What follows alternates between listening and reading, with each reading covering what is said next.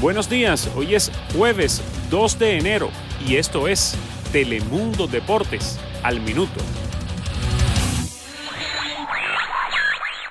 Ante el inminente adiós de Guido Rodríguez del América, Jonathan Dos Santos, hermano menor de Giovanni, actual 10 del América, sería su reemplazo ideal en el medio campo.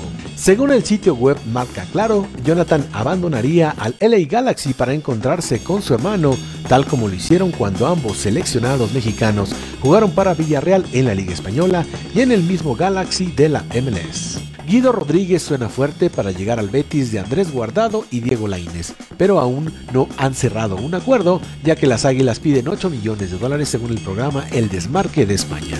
Cabe señalar que Jonathan Dos Santos estuvo presente en el Estadio Azteca durante la final entre América y Rayados y se puso la camiseta águila en apoyo a su hermano y su padre Cicinho, quien fue campeón en los años 80 como azul crema. Telemundo Deportes al minuto. 2020 llegó cargado de ilusiones para los cracks del fútbol. Los mejores jugadores del mundo la pasaron en compañía de sus familias con la intención de cargar pila de cara a un año lleno de actividad. Leo Messi estuvo al lado de su familia, celebró con sus padres y hermanos, según una foto de Rodrigo Messi, hermano de Lionel. Cristiano Ronaldo posó junto a su madre deseando muchas felicidades al mundo del fútbol. Sergio Ramos estuvo con su esposa y celebró justo al inicio del año. Finalmente, Iván Rakitic y Luis Suárez presumieron fotos con sus parejas con mensajes de felicitación para todos sus fans. Telemundo Deportes al minuto. Una vez más, el delantero mexicano del Wolverhampton, Raúl Jiménez, se encuentra entre los mejores atacantes de la Premier League tras ocupar el segundo lugar de los jugadores ofensivos que más veces disparan al arco, superando a Mohamed Salah de Liverpool. El lobo mexicano registra 64 disparos en lo que va de la temporada solo por debajo de Marcus Rashford del Manchester United con 68. Pero Raúl superó a jugadores de la talla de Tammy Abraham del Chelsea y Salah del Liverpool que suman 60, además de Kevin De Bruyne y Raheem Sterling del Manchester City que tienen 58. Así lo dio a conocer la liga en su cuenta de Twitter. Aunque para mala suerte del mexicano, esta estadística no se ha visto reflejada en la tabla de goleo, posición en la que Raúl Jiménez se encuentra muy rezagado en el lugar número 12, muy por debajo de los 17 goles de Jamie Vardy y relativamente lejos de los 13 de Aume Bayan o de los 12 de Danny Ings y Rashford. Telemundo Deportes al minuto. El VAR y los árbitros en la Premier League han recibido un duro trancazo del organismo que hace las leyes en el fútbol, por parecer forenses, eh, tardándose dos minutos en determinar un fuera de lugar. Lucas Brud, secretario general del International Board, acusó al jefe de los árbitros en Inglaterra de ignorar el procedimiento establecido y pronto emitirán una corrección a todos los torneos que usan el VAR debe utilizarse solo para errores groseros de los árbitros. No pueden tardarse viendo 15 cámaras para algo marginal. Esa no es la idea del VAR, dijo Brut. Hasta diciembre, 22 goles habían sido anulados en la Premier League en la primera campaña del VAR, algunos por márgenes tan imperceptibles como este. Telemundo Deportes al minuto. La década terminó y ya conocemos a los reyes de las tarjetas rojas en Europa. Un trofeo que todo el mundo pensaría en Sergio Ramos como su ganador, pero no, hubo alguien más sucio que él. Ramos recibió 15 rojas desde el año 2010, pero Charles Cabore, futbolista de Burkina Faso y ahora en el Dinamo de Moscú, vio 16 tres de ellas directas y 13 por doble amarilla. Al ex jugador del Valencia, Ricardo Costa, le mostraron 11 y el top 4 lo cierra Mario Balotelli, quien en su caterva de equipos fue 10 veces expulsado de la cancha. Telemundo Deportes al minuto.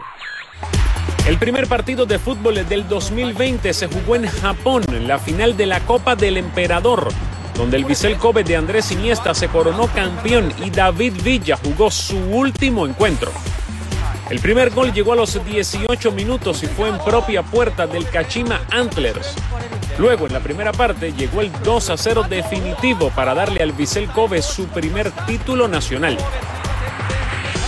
El uso horario en Japón fue clave para que el primer partido del año se jugara allí en Tokio, cuando buena parte del mundo aún despedía el 2019.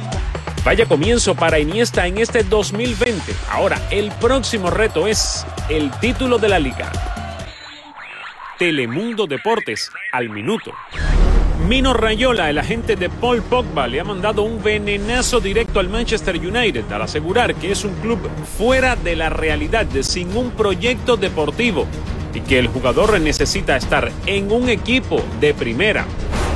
Rayola le dijo al diario italiano La República que el United sería capaz ahora mismo de arruinar a Maradona, a Pelé y a Platini para señalar por qué a Pogba le va tan mal.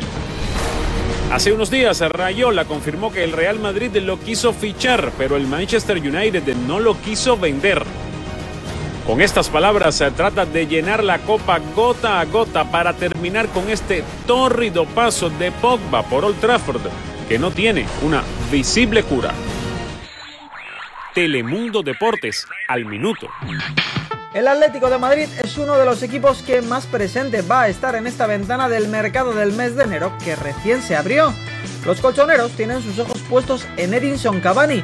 El uruguayo termina contrato el 30 de junio con el PSG y ni ha renovado ni parece que lo vaya a hacer ya. Dos son las opciones del club rojiblanco. Esperar a que el uruguayo concluya su vinculación con la entidad parisina para que así llegue gratis, o si no quiere esperar, pasar por caja y pagar un traspaso para disfrutarlo ya desde el mes de enero. Precisamente esta última opción es de la que ya han hablado ambas partes, según aseguró el medio francés Le Parisien. Una reunión que ya han mantenido en la que el PSG se lo dijo claro a los colchoneros, 10 millones de euros y arreglado. El Atlético tendría al delantero que quiere el Cholo. Cavani se enrolaría en un proyecto que le ilusiona y el PSG sacaría tajada. Una opción en la que todos saldrían ganando. Telemundo Deportes al minuto.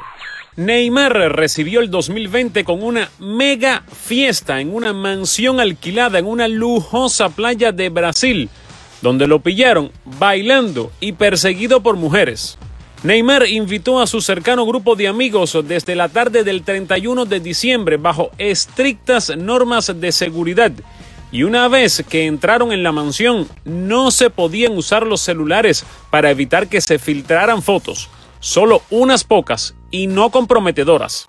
Además de sus amigos, también hubo una importante presencia femenina con modelos brasileñas para completar la despedida del año de una manera que se explica solita a lo Neymar. Recuerda descargar la aplicación de Telemundo Deportes y visitarnos en telemundodeportes.com.